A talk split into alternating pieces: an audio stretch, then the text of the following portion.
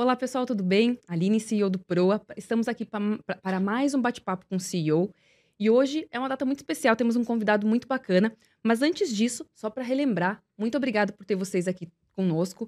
É um momento muito especial para a gente e o objetivo desse bate-papo com o CEO é a gente inspirar, contar histórias inspiradoras de quem já chegou lá, para todo mundo aí pegar dicas e aproveitar esse processo todo. Então, o nosso objetivo hoje é conhecer o Alexandre Maioral, que é o nosso convidado. Então, queria aproveitar. Ale, obrigada, bem-vindo ao nosso bate-papo com o CEO. Obrigado você, Aline, obrigado a todos por estarem aqui para bater esse papo comigo e espero inspirar, inspirar com as minhas histórias, com coisas que eu passei, com histórias que eu passei para que todo mundo que esteja assistindo também se inspire. Total.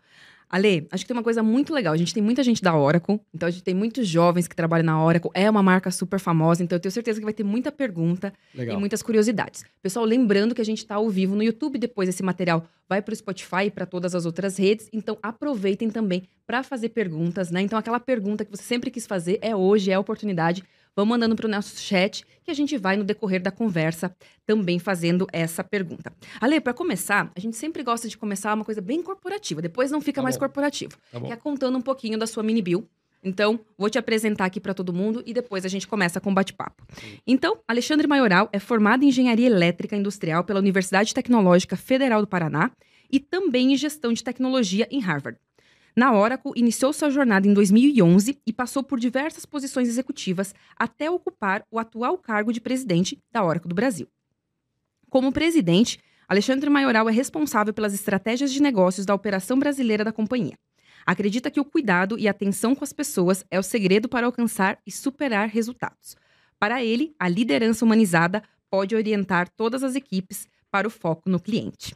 Ale, muito legal. E eu quero começar te perguntando, então, para todo mundo conhecer um pouquinho mais, quem é o Alexandre Maioral? Bom, Alexandre Maioral, eu, eu estou como presidente da Oracle, eu não sou, eu estou. É. é algo que a gente senta, faz um trabalho e em algum momento a gente sai. É, eu sou Alexandre, filho do Orlando e da Neuza, pai da Isabela e do Bernardo, é, minha esposa maravilhosa, Bruna, que é meu porto seguro para fazer tudo que a gente precisa fazer e, e, e me ajuda e me, me, dá, me dá energia todo dia. E sou um cara simples, um cara que, que gosta de pessoas, apaixonado por pessoas, apaixonado por relação humana e que eu acho que é um grande segredo realmente. Maurel, eu queria começar a te perguntar um pouquinho sobre o seu pai. Seu pai tem uma formação bem específica Sim. e diferente do que a gente está acostumado. Então, eu queria que você falasse um pouquinho sobre essa formação, qual é a formação do seu pai e como o seu pai te influenciou na maneira que você olha a liderança, que você olha pessoas, porque essa perspectiva humanizada, ela é algo que vem começou há pouco tempo uhum. a ser mais discutido, principalmente na alta liderança, né? No passado a gente olhava a liderança de uma maneira diferente. Verdade. A gente olhava primeiro os números e depois, se sobrasse tempo, pessoas. É. E hoje a gente está olhando pessoas antes dos números. Então, eu queria que Inclusive, você... tinha um estereótipo, né? Para ser o líder, tem que você ser precisa... o carracudo, o mal, o que bate. Exatamente. Né? Exatamente. E no fim do dia, o que a gente precisa é cuidar de gente, Exatamente. né? Porque são essas pessoas que vão entregar. Então, eu queria que você contasse um pouquinho sobre seu pai tá e o como isso influenciou a sua carreira e, principalmente, o seu jeito de pensar e de ser líder. Legal. Meu pai, ele é psiquiatra, né? Eu falo assim, quem é, quem é você psiquiatra... já fez terapia desde Quem é psiquiatra é meio doidinho filho também fica meio doidinho. Mas é. O filho é estudado? É, então, o filho é estudado o tempo todo, esse que é o, que é o problema. Mas assim, meu pai tem uma, uma, uma importância muito grande na minha formação, na minha bagagem, que me fez ser o que eu sou, fazer as coisas que eu faço, do jeito que eu faço. Meu, meu pai sempre, desde pequenininho, falava uma frase que eu falei agora há pouco. O maior segredo da humanidade é a relação humana. Quando eu era moleque, eu não sabia o que era isso, eu não entendia o que ele queria dizer com isso. E depois, quando eu fui ficando mais velho, começando a interagir com outras pessoas, entrar no mundo profissional, entrar na, é, na, no mundo corporativo, eu comecei a entender isso. Que ele sempre falou, né? A relação humana, o maior segredo entre pai e filho, entre marido e mulher, entre irmãos, entre funcionário, líder e liderado. E quem souber tratar isso de uma forma genuinamente é, positiva, vai ter muito sucesso. E eu fui entendendo isso à medida que eu fui me desenvolvendo na minha, na, na minha profissão ou nas minhas relações com outras pessoas. E, e, isso sem querer, eu acho que ligou um beat no, na minha cabeça de sempre entender, e eu falo isso muito pro meu time, gente, vocês não podem chegar numa sala com 10 pessoas e gritar. O que, que vai acontecer? 30% vai correr para fazer o que você está pedindo. Os outros 70% vai correr de você. Uhum. Né? E os 30% primeiro, quando puderem, vão correr de você vão também. Vão correr de você também, é porque necessitam não correr. Exatamente, então, correr o boleto está ali, né? Mas é, é, isso não é legal. Então, saber personalizar, customizar as conversas, óbvio que tem conversas que são em grupo, e entender que todo mundo não vai entender 100% do que você está falando, porque cada um tem uma bagagem diferente. Isso é importante. Então, aprender a, a ter as mensagens que são em grupo, as mensagens que são é, one-to-one, né, com a, com a pessoa, faz muita diferença, porque você personaliza, customiza a forma e você tira o melhor daquela pessoa. Então, eu sempre, come... desde muito, mais, muito cedo, assim, eu comecei a, a prestar atenção nisso e comecei a exercitar isso. De, hoje eu acabo fazendo de uma forma mais natural. Mas eu, eu acho que esse é o ponto principal, né?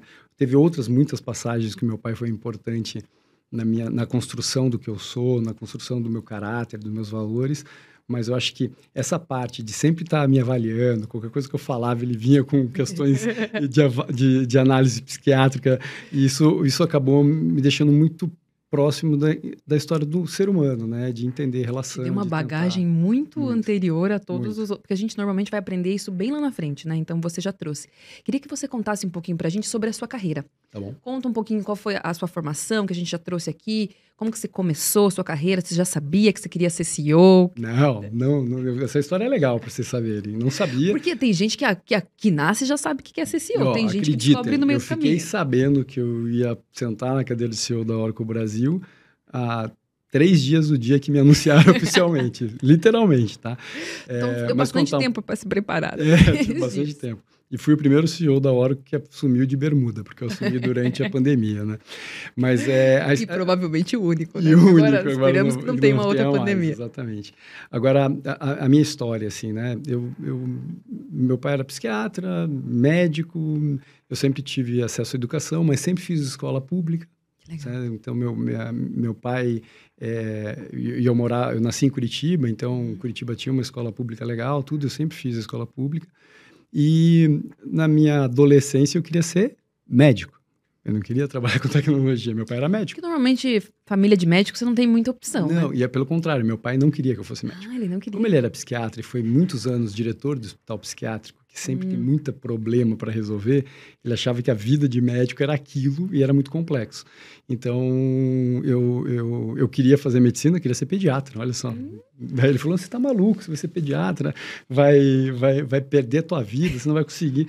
Só que eu sempre fui muito curioso. E então quebrava alguma coisa, eu desmontava inteiro para entender. Então, ele falou: pô, você tem que fazer tecnologia, você gosta disso, não sei. Uhum. E eu entrei no curso técnico de uma escola super conhecida nacionalmente aí, que é o Cefet. Nossa, super famoso. Mais no sul, né? talvez. No sul, mas tem Muito. outras bastante regiões que tem, né?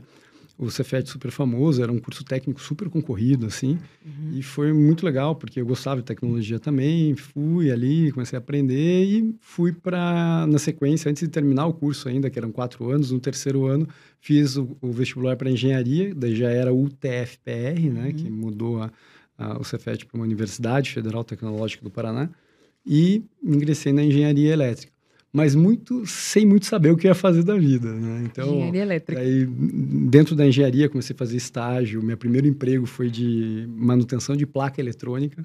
Então, eu pegava o oscilador, media, troca esse transistor, troca esse resistor. Nossa. Esse foi o primeiro emprego que eu tive. E que eu fiquei E ainda dentro da faculdade. Ainda dentro da faculdade. E eu fiquei duas semanas fazendo, três semanas fazendo isso, e eu já não aguentava mais, porque assim, eu não falava com ninguém, né? Era só eu e eu ali para fazer aquilo ali. E daí eu comecei a bater papo muito no escritório, assim. A pessoa já não gostou muito, o, falou, ó. E os chefes, eles falaram, pô, você gosta de conversar, né? eu gosto. Daí, vamos pôr você para falar, fazer suporte técnico, então. Ah. Então, porque tipo, tinha os parceiros que faziam também as manutenções, eu dava auxílio aos parceiros para isso. Daí fui sair de suporte, acabei entrando na parte de treinamento da, da empresa para treinar sobre as soluções e daí fui para a área de vendas lá. E fiquei, tive, é, tava, ainda estava terminando a engenharia, é, tive uma decepção sobre o, o lugar que eu estava lá, as coisas que aconteciam e resolvi sair. E daí começa uma parte da minha história que eu acho que foi muito importante, que até um ano atrás, dois anos atrás, mais ou menos, eu não falava, porque eu tinha vergonha de falar, porque hum. eu achava que aquilo não era legal. Quando eu saí, eu não sabia o que ia fazer da vida. Tava ali para me formar. 99% das pessoas é, no mundo. Tava ali para me formar, tava desanimado com a tecnologia que eu conhecia ali. Você tinha tido uma experiência que é, já não estava tão bacana. Exatamente. Daí um belo amigo que era dono de uma, de, um, de, um, de uma balada bar de Curitiba, falou assim: pô, eu estava perto do final de ano, começo de temporada na praia. Ele, pô, você podia montar uma equipe de promoção, porque ele tinha a casa na praia também, e fazer promoção pra gente. Eu falei, pô, tô fazendo nada, vou fazer. E entrei nisso, foi um, foi um super sucesso aquela temporada, porque foi a, foi, foi a temporada que mais encheu a casa dele lá no, no, na, na, no litoral. E ele me convidou na sequência para ser sócio dele. A gente ficou sócio super pouco tempo, assim, mas na sequência eu abri uma agência para fazer eventos, porque eu vi Legal. que eu conseguia fazer, eu falava, conhecia muita gente lá em Curitiba, comecei a fazer eventos e virei o cara da balada, gente.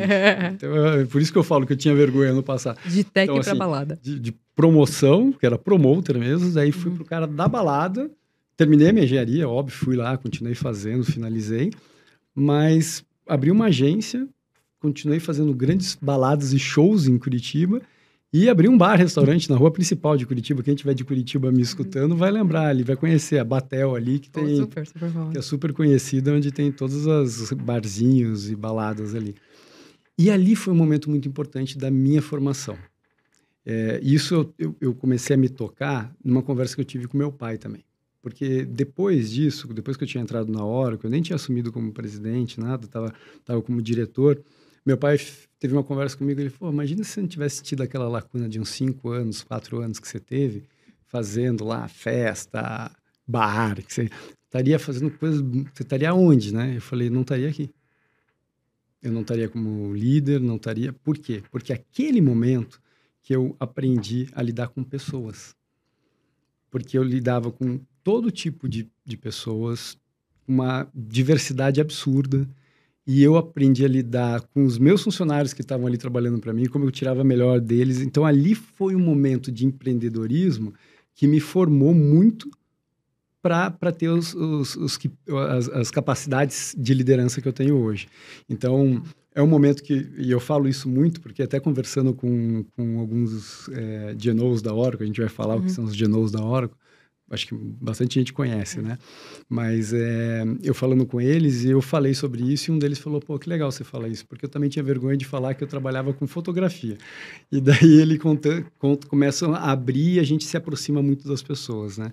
Então eu aprendi que isso era um momento importante da minha vida, principalmente porque me, me moldou uhum. para saber lidar melhor com as e pessoas. E até porque você trabalha com a diversidade o tempo, todo. o tempo todo. O fornecedor que não entrega, o músico que não chega no horário, as pessoas né, que estão lá aproveitando. Quem tem atitude para fazer, quem não tem. Quem não tem, né? Exatamente, né? É isso aí. Tem um impacto muito grande. E aí, depois dessa experiência, você voltou para a tecnologia. Daí, um belo dia, um amigo meu, e daí estava escrito nas estrelas, né? A Oracle é de 1977, eu sou de 77 também.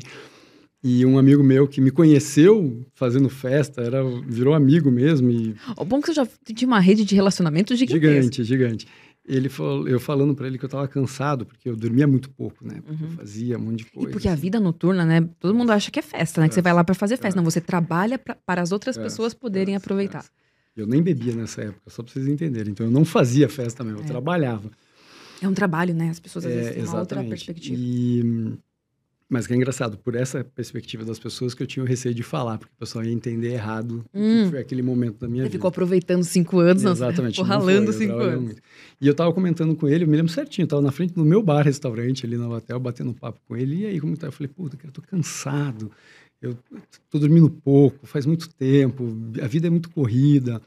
Ele falou, pô, por que você não volta pra tecnologia? Eu falei, por quê? O pai dele era dono de um parceiro Oracle, era uhum. parceiro IBM, mas também era parceiro Oracle. Uhum. Por que você não volta para tecnologia? Eu falei, ah, pode ser. Fala com meu pai. Daí eu fui conversar com o pai dele, que era o dono da empresa, uhum. e ele falou, pô, você é vendedor, cara, você tem que ficar em vendas. e me colocou em vendas. Daí voltei para o mundo de, de empresas, de tecnologia, rapidamente é, aprendi uma série de coisas, tinha uma relação muito grande com, com pessoas que no final eram clientes também, Total. eram clientes que eu não sabia que eram clientes, e, e daí voltei muito forte para isso, saí dessa empresa na sequência, fui para a IBM, fiquei ali meus oito anos na IBM, uhum. Saí, fiquei um tempo em Curitiba. Então, o seu movimento primeiro foi para a IBM? Primeiro foi para esse parceiro, que era uhum. parceiro Oracle. Uhum. Explica fiquei... para a gente, só para quem não sabe, o que é parceiro Oracle. Hum. Acho que isso é, é bacana. Explico. A Oracle, ela precisa de, de um ecossistema para chegar em todos os nossos clientes, para uhum. conseguir tocar todos os nossos clientes, implementar nossas soluções. E parceiro Oracle é isso, são parceiros que se certificam para poder implementar uhum. e vender soluções da Oracle. Legal. E tem parceiros, então, IBM também tem parceiros. Tem parceiros. Todos... Inclusive esse, essa empresa que eu trabalhei, ela, ela era, era parceiro não só da Oracle, mas da IBM, da Barracuda, que era uma, uhum. uma solução de tecnologia que tinha na época. Tudo. Então, era, atendia todos Atendia os... uma série de, de coisas. Daí, recebi um convite que eu nem sei de onde foi, nunca, de verdade, não sei de onde foi, para ir para a IBM. E eu fui para a IBM, fiquei, aprendi muito, a IBM é uma super escola ali. É, fiquei dois, três anos ali em Curitiba, depois eu me mudei para São Paulo, porque falaram, olha, filial de, de Curitiba é pequena, você precisa ir para São Paulo, porque lá tem espaço, você vai crescer muito e fui para a IBM. Todo sulista já ouviu essa já, frase? Já, Todo sulista. E é verdade, viu? É. Acontece mesmo, mesmo essa, essa diferença. São Paulo tem muita... Viva e vive isso, né? Acelera muito, eu digo. Tá. É, e vim para São Paulo, fiquei na IBM e recebi também uma, uma proposta de Oracle. É, eu sempre falo com o meu time, falo às vezes nos bate-papos, que é, você fica numa empresa por contexto ou por conteúdo.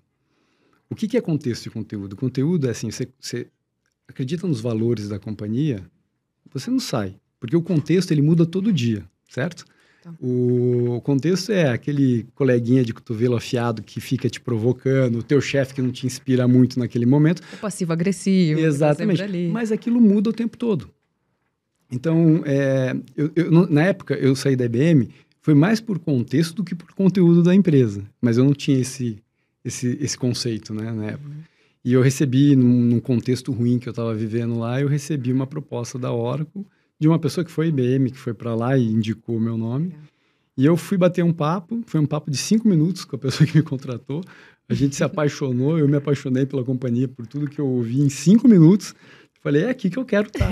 Tá. toda a vida. E fiquei ainda um mês na, na IBM, porque eu tinha, um, eu tinha um compromisso de entrega de uma coisa que eu me comprometi e quis entregar. Terminei e daí vim para a Oracle. E daí na Oracle entrei, entrei numa, numa área de contas estratégicas, é, que era uma área super importante, mas eu fiquei com o pior território, porque eu estava chegando, assim? o pessoal falou, junta aquele que ninguém quer e dá pro, pro, pro vamos, estagiário vamos, que está chegando. Vamos testá-lo, mais ou menos isso. É. E foi muito legal porque, assim, eu sempre falo, onde tem problema, tem dinheiro. Uhum. E eram clientes com muitos problemas. E eu acabei é, me envolvendo, não me contaminando com o que me falavam sobre aqueles clientes, eu fui lá tirar minha conclusão na conversa com todos eles e fui construindo, construindo, e foi um território que mais entregou na, nos anos seguintes ali.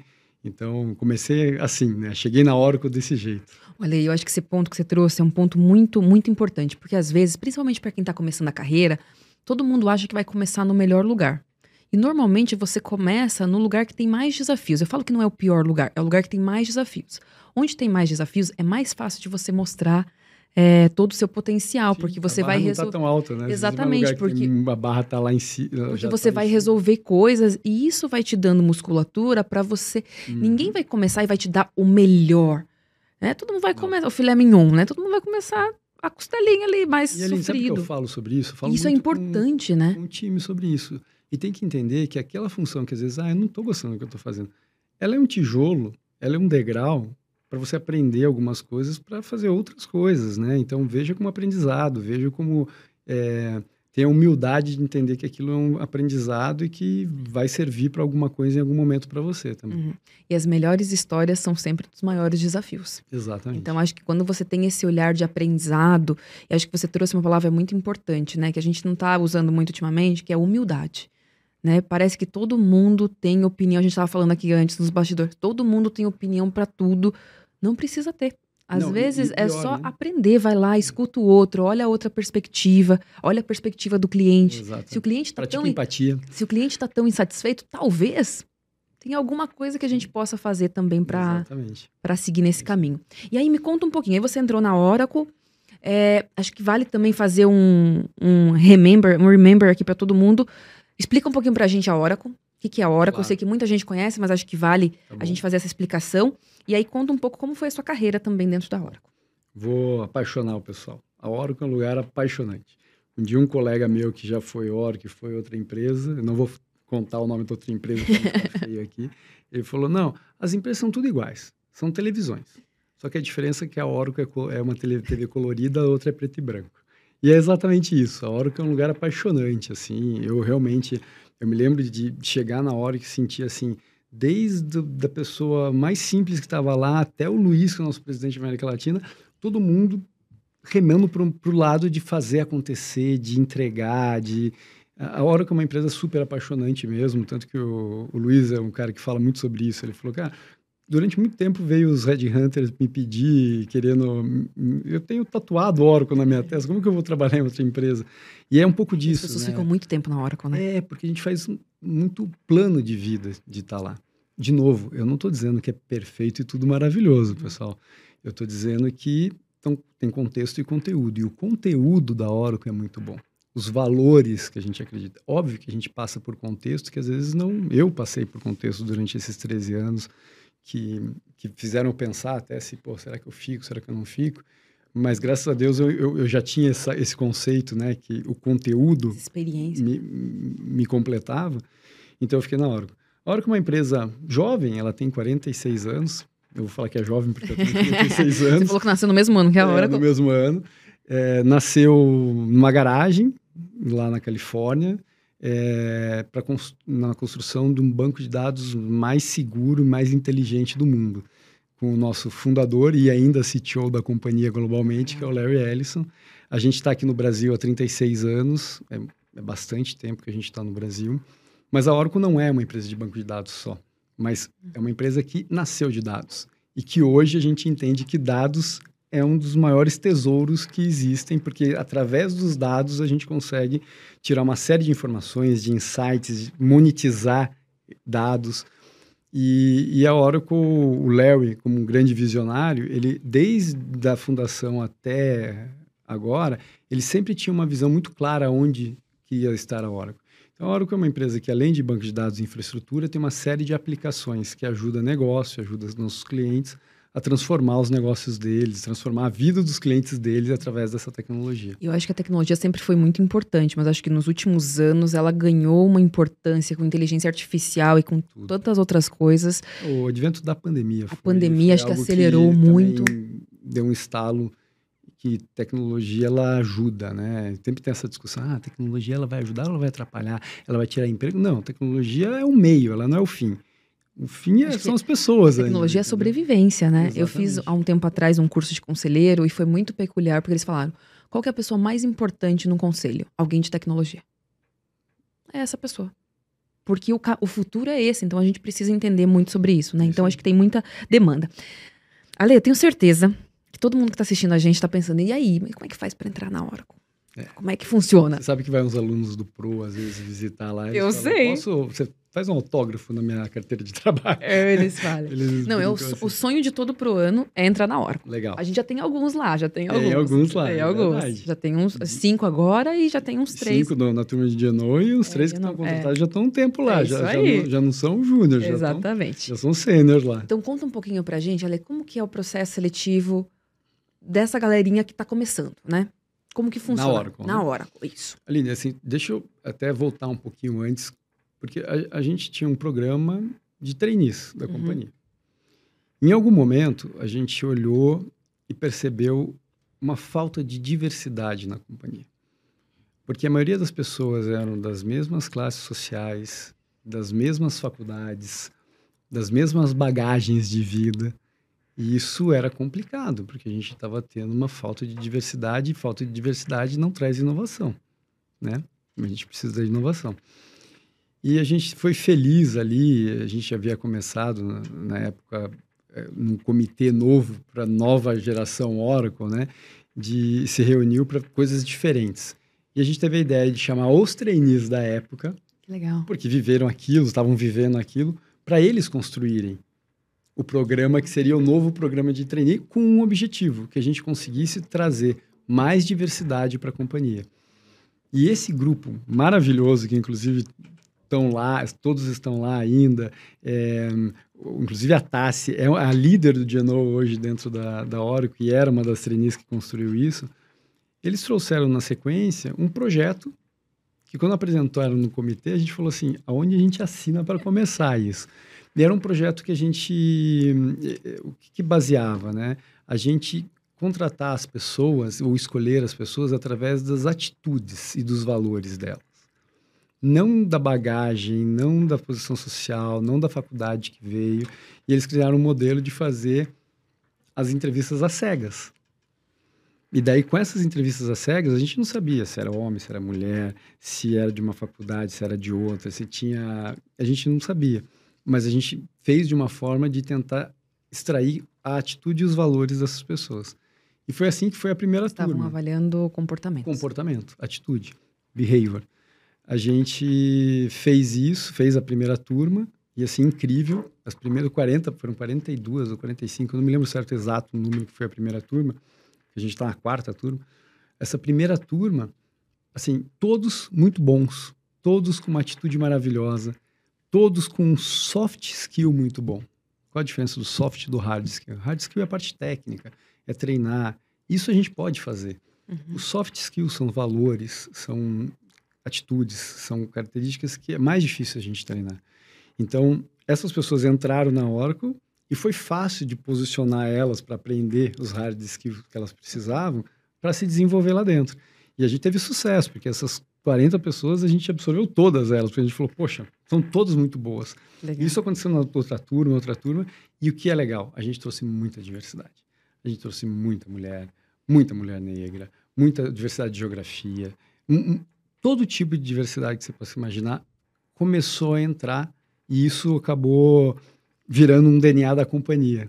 Né? Então, é, o, o Geno é um programa super legal, é um programa que realmente, então, para quem quiser ir for olhar a atitude, de, é, for, for, participar, lembrem de ter atitude, de ser genuíno ali, de ter paixão na hora de estar participando desse processo, porque é onde a gente está realmente avaliando para poder trazer para dentro da Oracle. Alesa, sabe que agora está falando? E assim, tem uma característica de todo mundo da Oracle que é muito isso. As pessoas são muito, têm muita atitude e elas são muito verdadeiras. Elas são elas, assim. A gente convive com muita gente da Oracle e é, e é muito de vocês, assim. É uma coisa muito, é. muito legal. Eu queria que você falasse um pouquinho também, já falando de diversidade em tecnologia, acho que um nicho importante é mulheres em tecnologia. A gente sabe que existe uma demanda por mulheres em tecnologia, mas ainda estamos distante. Inclusive, é, a Oracle é uma das nossas financiadoras no nosso curso de, de programação desde 2017, né? Então tá com a gente nesse, nesse nosso sonho. E a gente tem, por exemplo, nos jovens de, de Recife, a gente tem 56% de mulheres, o que é bem acima da média. Né? Nos jovens aqui de São Paulo, a gente tenta também ficar 50-50.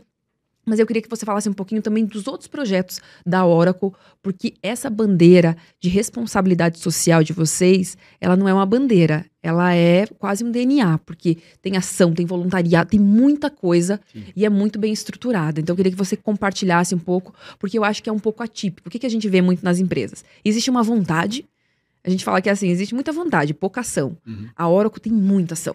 Né? A gente, o time de responsabilidade é incrível a gente inventa um monte de coisa, eles criam muitas coisas e eles mobilizam muita gente. Isso aí. Eu acho que todas as ações, tanto time de voluntariado, time de diagnóstico, time de diversidade, é tão interligado e é o que faz isso funcionar bem, tá? Porque, e de fato, para a gente da liderança, é muito mais empoderar essas pessoas que acabam se sentindo cada vez mais parte da companhia e isso vira um movimento super positivo e que traz muito aliado, né? Então, quando a gente fala de voluntariado, a Van está aqui com a gente uhum. aqui, né? É, voluntariado, é, assim, é genuíno, ninguém força a fazer. Né? Às vezes eu tenho que até falar, pessoal, segura aí, vocês não estão fazendo voluntariado, precisa fazer o job, né? Precisa entregar as metas. Mas, entregar as metas. Mas, é, mas, o pessoal faz e faz com muita vontade, participa e, e, e usa uh, o night job que eu falo, faz de noite, faz final de semana, faz isso. E isso vai envolvendo e vai contaminando positivamente, né? influenciando positivamente outras pessoas que às vezes não pararam para ver isso. E por quê? Porque muitas dessas pessoas do voluntariado elas acabam tendo um propósito. E elas conectam com o propósito daquele, daquela frente. E daí isso conversa com diversidade, isso conversa com os GNOs. O GNO trouxe muito disso, porque assim, essa última turma foi 73, 73% de mulheres. Ótimo. E das 73, 49 vêm de cursos é, da área exata que não é normal, né? Porque você falou o mercado, a indústria uhum. de tecnologia, ela é, ela sempre foi historicamente mais masculina. Eu fiz engenharia. Sim. Eram 43 alunos na sala, 42 homens meninas. e uma menina. É, tipo, é que era elétrica, menina. né? E que não terminou, tá? Desistiu no meio do caminho. Será, né? é. E porque culturalmente a gente fala, não, isso aqui é para homem, não é para mulher. E, e, não é isso mais. E o pessoal entende. E assim, as mulheres que estão de exatas são muito melhores que os homens que eu conheço muitas vezes. Então, e, e essa turma do Genome me, mostrou que já está mudando a realidade da sociedade. E daí isso acaba refletindo dentro da Oracle.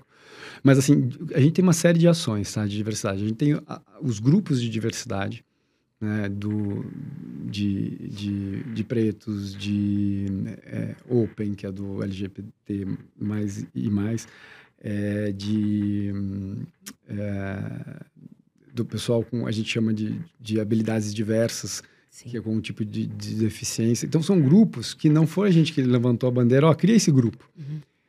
Nessa história do voluntariado, eles começaram a se juntar organicamente, óbvio, a gente dando muito empoderamento e foram criando isso.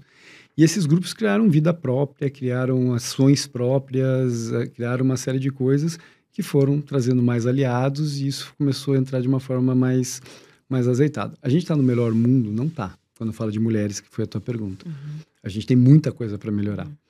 E Acho que um, um, dos principais ações foi a história do Geno, porque daí a gente forma também, porque a nossa grande dificuldade hoje no mercado tá um rouba-monte, assim, uhum. não tem uhum. mulher aqui, vou pegar daquela formada e trazer para cá. Uhum. E não, não resolve o problema, não. eu só transfiro, né? Até eu porque brinco... o que roubou agora vai ser roubado mais para é, frente. É, então, é, e, e, a gente está olhando muito no que é a base. E uma outra ação que a gente fez muito legal, que eu acho que funciona, foi a história das vagas afirmativas. Começamos por, por mulheres, mas foram, fomos para as outras diversidades também. A vaga afirmativa foi, a gente fez um teste. A gente pegou uma vaga, não falou que era afirmativa e colocou. Tinha, sei lá, 60, eu não sei o número exato, uhum. 50 homens que se candidataram e três mulheres. Uhum. Daí a gente falou, pega a mesma vaga, coloca como afirmativa para a mulher. Afirmativa não é exclusiva. Afirmativa uhum. é preferencial fosse mulher. Uhum. Teve ao, ao revés teve, sei lá, 70 mulheres e Não. menos homens. E daí a gente começou a perceber, porque mulher tem uma característica que é isso, né? Homem, se ela, a gente pede lá cinco. Se tiver duas, skills. já tá lá. Se ele tiver meia, ele se joga. A mulher, se não tiver seis, ela não entra. E vai né? falar comigo, mas tem certeza que eu tenho todas é, elas, porque senão eu não vou. E daí essa iniciativa que parece simples, mas que teve um impacto muito grande da afirmativa, começou a trazer mais e, e, motivar as mulheres de dentro da companhia de forma a participarem dos processos e isso traz um, um, movimento de aumento de número de mulheres na liderança ou número de mulheres na companhia como um todo. Claro, é porque o trabalho precisa ser feito na base, né? Exatamente. Precisa construir para Educar, é um pouco do que a gente faz há muito tempo Exatamente. Com, com, as meninas do, do PROA. Exatamente. É, Ale, eu vou aproveitar aqui que a gente está recebendo várias perguntas do chat. Tem uma pergunta muito boa da Beatriz Couto. Opa. É, então vamos lá. Maioral, você é um líder muito humanizado e próximo dos seus colaboradores. Como você equilibra o seu lado humano com o lado do negócio? Né, que é voltado a atingir metas e objetivos financeiros? Boa pergunta. Boa pergunta. pergunta de um milhão de Porque dólares. Durante muito tempo, e ainda isso, isso existe na própria hora que existe em outras empresas, que o pessoal confunde gentileza com fraqueza. Você não precisa tratar mal ninguém para conseguir as coisas. Pelo contrário, se você faz e aquela pessoa se conecta a você, ela faz com muito mais vontade e paixão as coisas. E eu, quando eu entrei na Oracle, eu ainda não era gestor, né? Virei gestor um ano depois. Eu, eu comecei a experimentar isso. O que eu fazia naquela minha fase de cinco anos, que segundo meu pai eu deveria não ter feito, mas que me formou, é que quanto melhor e, e mais senso de pertencimento as pessoas tinham do time, melhor os meus resultados eram. E eu provei isso. Eu tive vários momentos que, minhas, que as minhas equipes é, receberam todos, não foi só um, foi só dois ou foi metade, mas todos prêmio de performance, de e eu me lembro muito de, de alguns fechamentos, algumas coisas assim, os que não estavam conseguindo chegar, os que já tinham conseguido chegar, ajudando para chegar também, criando um senso de time. E isso quem que, quem que se beneficiava? A gente como equipe, a gente como Oracle, né? Então, assim, é, eu tento equilibrar acreditando, porque eu acredito de verdade que cuidar das pessoas, pôr as pessoas no centro. As pessoas não são só as pessoas que trabalham na Oracle, são os nossos clientes. É, ter ouvido carinhoso, que eu falo, né? Genuinamente ouvir, escutar e tentar resolver o problema, né? Não, não ir lá só para empurrar alguma coisa ou para tentar fazer o que eu tinha de fazer. Isso é positivo. Isso acaba hum, gerando números, gerando resultados muito melhores. Então é isso que eu acredito, assim, acredito de verdade, acredito genuinamente disso, que acho que é um ponto importante. Não adianta também o conceito ter e eu querer fazer isso como conceito, só como teoria. É que eu acredito, eu vi acontecer isso, então para mim é muito palpável isso, tá? Então... É, e acho que você trouxe um ponto que é super importante, que a gente precisa ser de verdade. Se você acredita nisso, você precisa fazer. Se você não acredita, é melhor não é fazer. É isso aí, isso Porque vai ficar estranho e não é bacana. Quando a gente acredita, a coragem, a vontade, é leva a né? gente. Exatamente, leva a gente mais além. Vou aproveitar, tem mais uma pergunta aqui. Vamos lá. Vai ser muito boa também, da Maria Eduarda, que é o seguinte: qual a dica que você daria sobre a questão de ter medo de falar. Segundo pesquisas, o maior medo da humanidade é falar em público. Legal. Né? Tenho, tenho esse problema, é, sou muito orgulhosa do meu processo, do meu progresso, mas sei que ainda tenho muito a melhorar. Bom, como é o nome dela? Desculpa. É Maria Eduarda. Maria Eduarda. Vamos lá, te responder. Olhando para você. São boas aqui, aqui hein? Posso te contar um segredo? Se você me falasse há três anos e meio atrás que eu tinha de ficar sentado aqui para bater um papo com a Aline eu estaria suando frio, eu estaria me preocupando um monte, porque o meu maior desafio quando me falaram que eu ia assumir a presidência da Oracle não era a parte operacional, porque eu sabia fazer muito bem o que é negócio, o que é cuidar de time, o que é gerar time, criar time. Mas era essa parte de conversar, falar com um monte de gente, fazer uma entrevista, olhar para uma câmera, era onde eu mais era o maior terror para mim. Tá, mas o que, que você fez? Eu fiz. Eu Você fiz, assumiu o cargo e teve que fazer. Eu fiz, mas eu fiz de uma forma assim. Sempre vão criticar. A gente estava falando um pouquinho antes de começar aqui sobre isso. Sempre vai ter críticas. Sempre vai ter alguém que vai apontar os erros. E eu não sou perfeito. Eu não sou super-homem. Eu não sou perfeito. Eu sou ser humano. Então eu sou imperfeito. Eu vou errar. E tá bom, mas a coisa que eu aprendi é: eu vou errar com o que eu acredito. Então eu vou fazer da forma que eu acredito. Então, eu, eu, não me preparo, eu, eu venho e falo com o coração das coisas que eu acredito. E isso foi. Você vai fazendo, vai fazer uma, faz duas, treinamentos, essa história de fazer várias vezes as coisas acaba te deixando mais, mais tranquilo. Não sei se parecia que eu estava nervoso, mas eu não estava nervoso hoje. Então, eu, eu acho que é isso, eu acho que é fazer realmente de uma forma genuína e com a coragem de que tudo bem se errar. Você está fazendo da melhor forma, você está pegando o que você tem de melhor e fazendo. E acho que esse que é um ponto importante, a coragem de fazer, de seguir, de... E eu tenho certeza que daqui a algum tempo aí, mas você vai olhar e vai falar, pô, ele tinha razão, ó. Tô bem pra caramba, vai virar influencer você. Exato. E isso vai ficar algo fácil e aí vão aparecer outros desafios, Exato, outras exato, né? exatamente. Né? Que daí tem um pouco da história da humildade, né? Assim, a gente nunca sabe de tudo. E sempre vai ter coisas novas, principalmente em tecnologia. Tecnologia, assim, a gente, quem gosta de tecnologia, vocês que querem entrar na Oracle, tem que gostar de estudar. Porque tecnologia muda o tempo todo. Toda hora aparece coisa nova. Não apareceu o AI aí, generativo, que está todo mundo falando. Vai aparecer muito mais outras coisas novas. E precisa estar tá estudando, precisa estar tá o tempo todo antenado. Conectado, né? Vou aproveitar esse gancho que você trouxe agora de todas essas mudanças em tecnologia, que é uma pergunta da Aline. Ah, me achará. Aline Fernanda que é o seguinte: como as mudanças, né, com as mudanças rápidas no mercado, como você e a Oracle mantêm a agilidade e adaptação contínua como parte da cultura organizacional? Espírito de startup. E, e, é engraçado, porque para muita gente isso incomoda. Eu tive até uma conversa. Porque é uma empresa a... grande, né? Você é... pensa que não funciona. Não, mas assim. incomoda, eu digo assim, a gente fez lá o, eu fiz um bate-papo com os genos que entraram dessa uhum. última turma.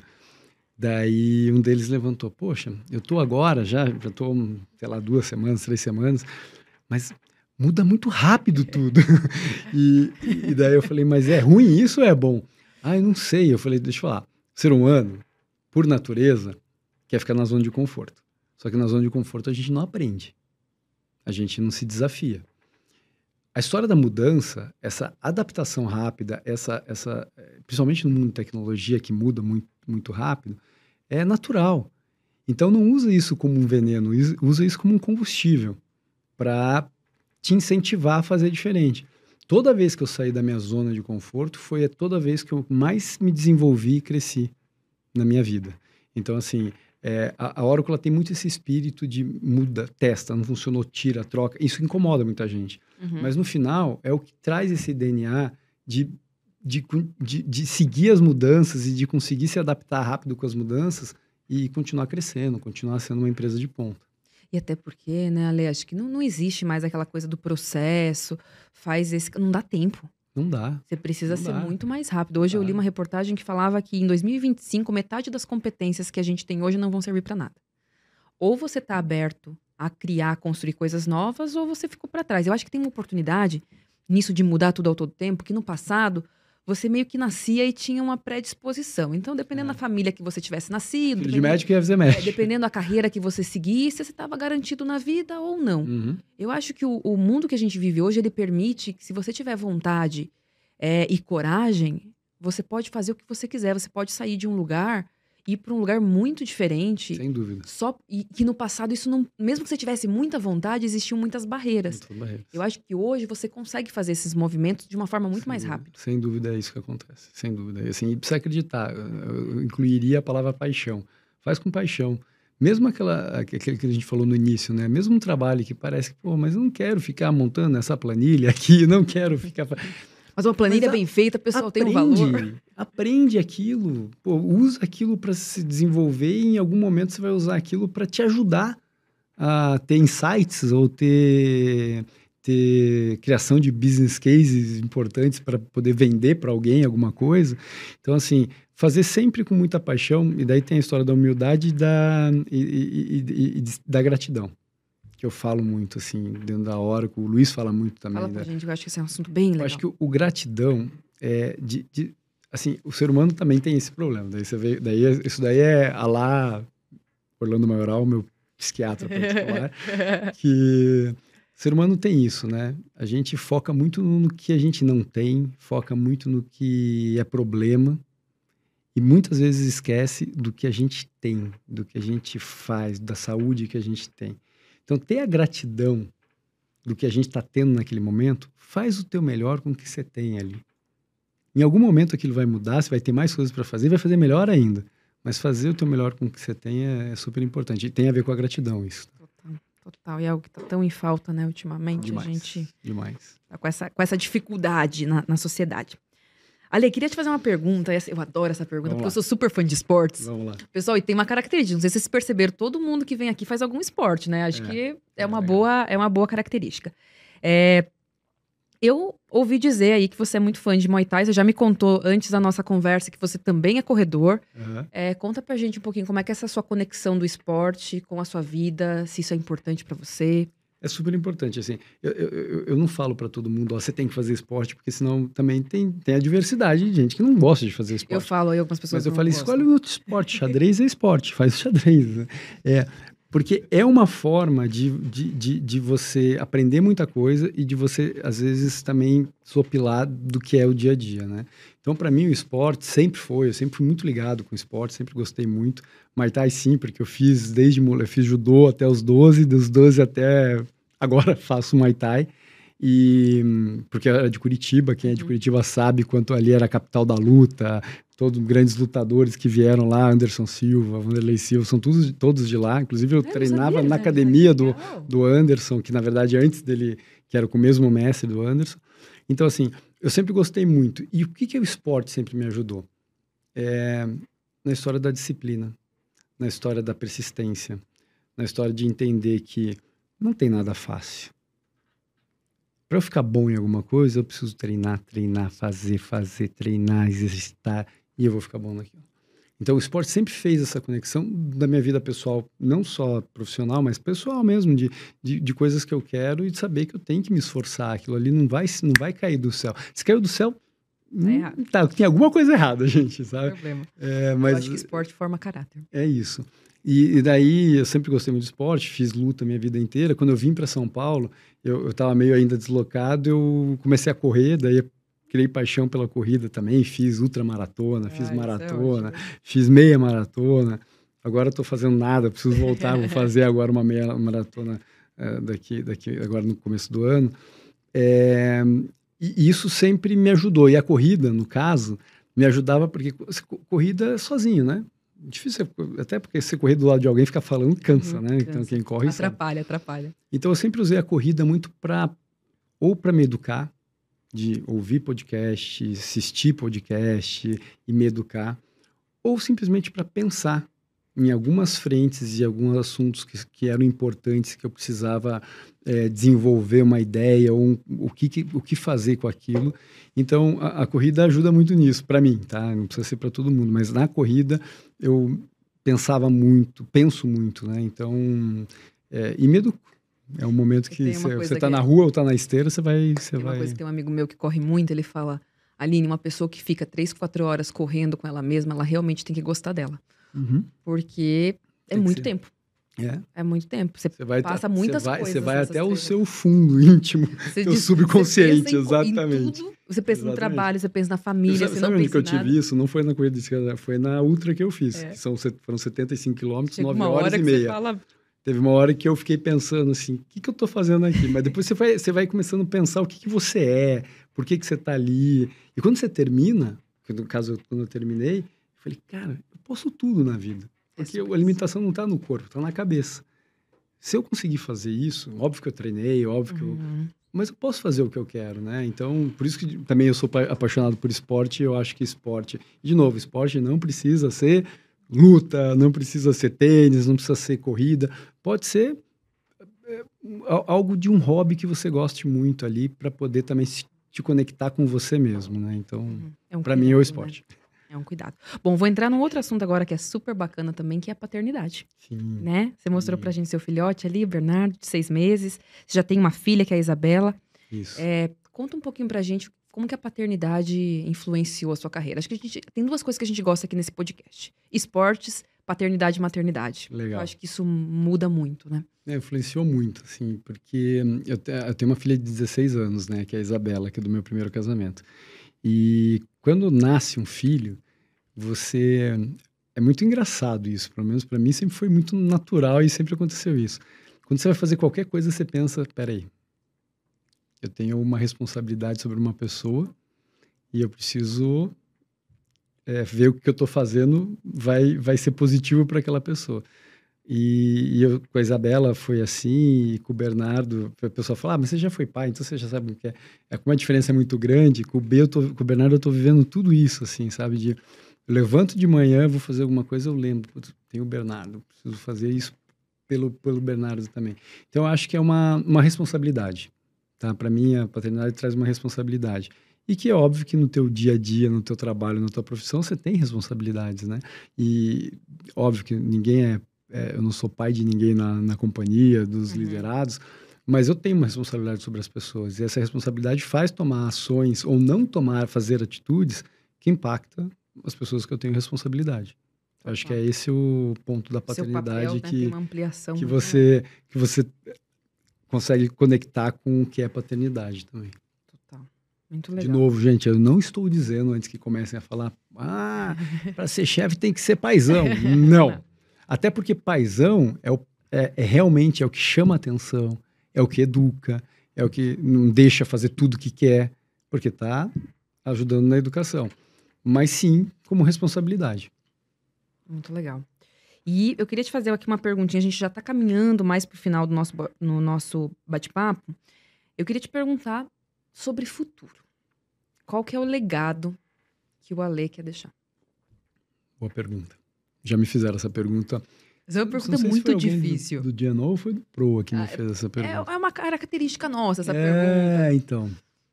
Eu acho que foi do Pro, num bate-papo de uma visita que teve uma monte de gente ali, acho que 50 alunos do Pro ali, e alguém me fez, um dos, das, das meninas é me fizeram essa difícil, pergunta. Né? É uma pergunta difícil.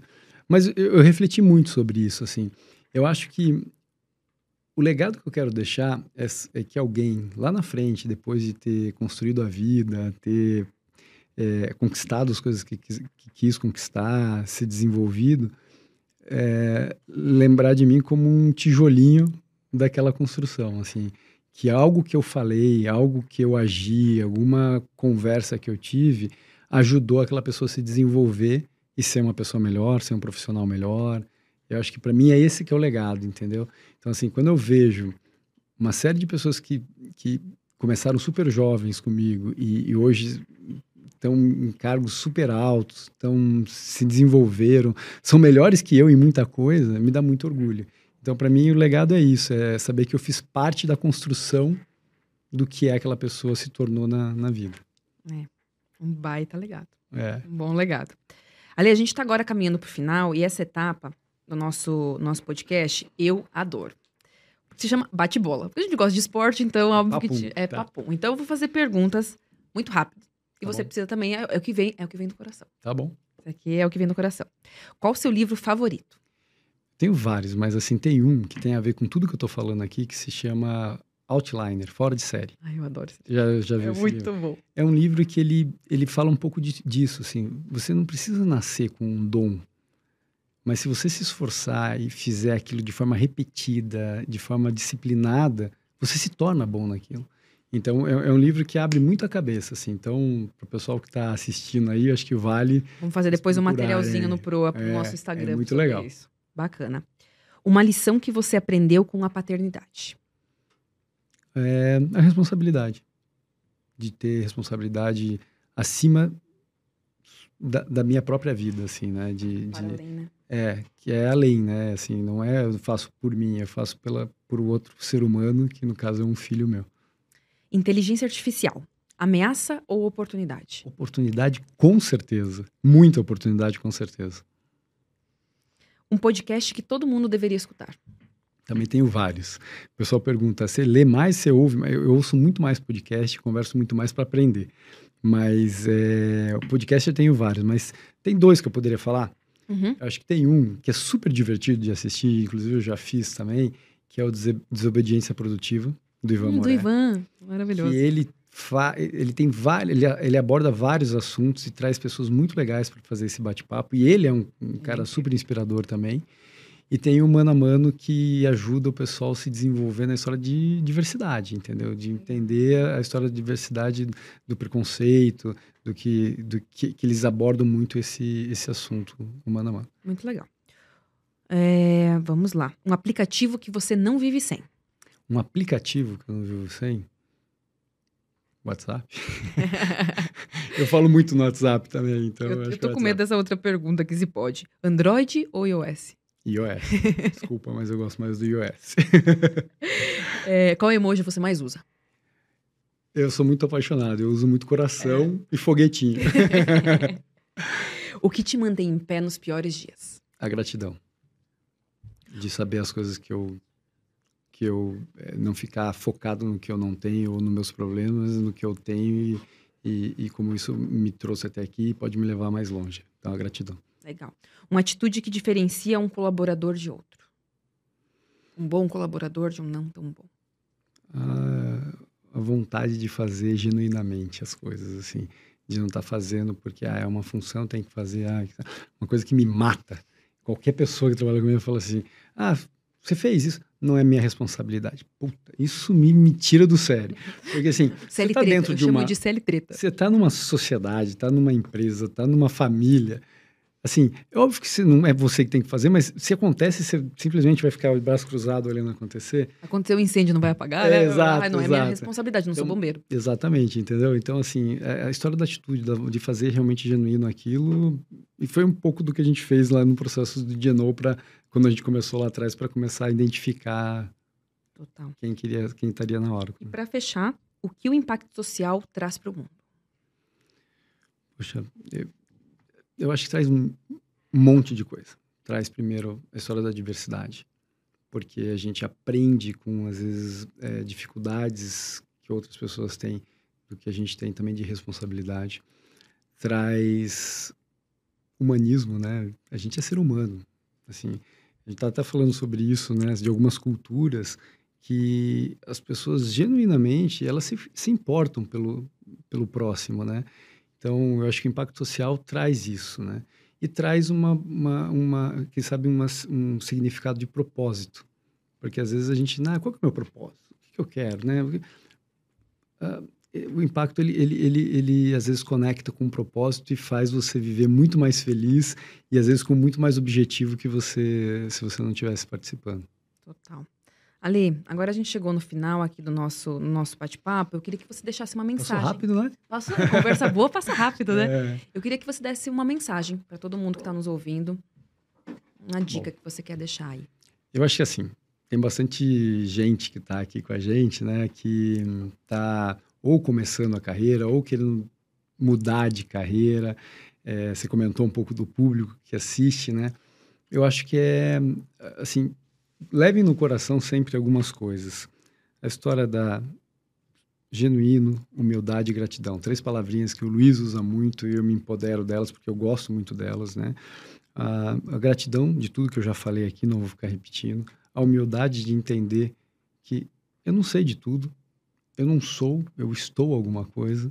Então tenha humildade sempre e ser genuíno no que você faz. Ser, realmente fazer de coração, fazer de, de, de forma apaixonada. Se você conseguir equilibrar essas coisas, assim, é muito simples vocês chegarem onde vocês querem chegar. Então, eu acho que é isso. Faça com, com coração, faça com paixão. Eu falei muito sobre paixão aqui, a hora como uma empresa apaixonada. Eu acho que fazer com paixão traz todas essas palavrinhas que eu, que, eu, que eu comentei aqui. Ale, não tenho palavras para te agradecer. Obrigada pela sua generosidade, pelo seu tempo, é, com a agenda cheia, com um filho pequeno, você está aqui para inspirar os nossos jovens. Obrigada mesmo de coração. Obrigado, Obrigada a todo obrigado. o time da Oracle também, que a gente adora de paixão. Obrigado. E contem comigo e me sigam e me perguntem. Eu estou nas redes sociais também. A gente, eu tento estar cada vez mais próximo de todo mundo. É onde eu aprendo mais. Então, contem Delícia, comigo. pessoal. Então, aproveita a oportunidade. Estamos aqui acabando mais um podcast Bate-Papo com o CEO. Como vocês viram, foi incrível. E só para relembrar, né, por que esse podcast existe, o objetivo dele é basicamente levar um pouquinho mais de inspiração para todo mundo e que para mais pessoas conheçam o Proa, porque o nosso objetivo é alcançar 300 mil jovens aí nos próximos anos. Então a gente quer levar um pouquinho de conhecimento para todos os cantos desse Brasil. Então deixem ali, sigam o Pro nas redes sociais. Estamos aí, LinkedIn, Facebook, Instagram, TikTok, todas as redes sociais. É, deixe o sininho ali, porque a gente tem muita novidade, muita coisa boa. Então aproveitem e até a próxima. Tchau, tchau.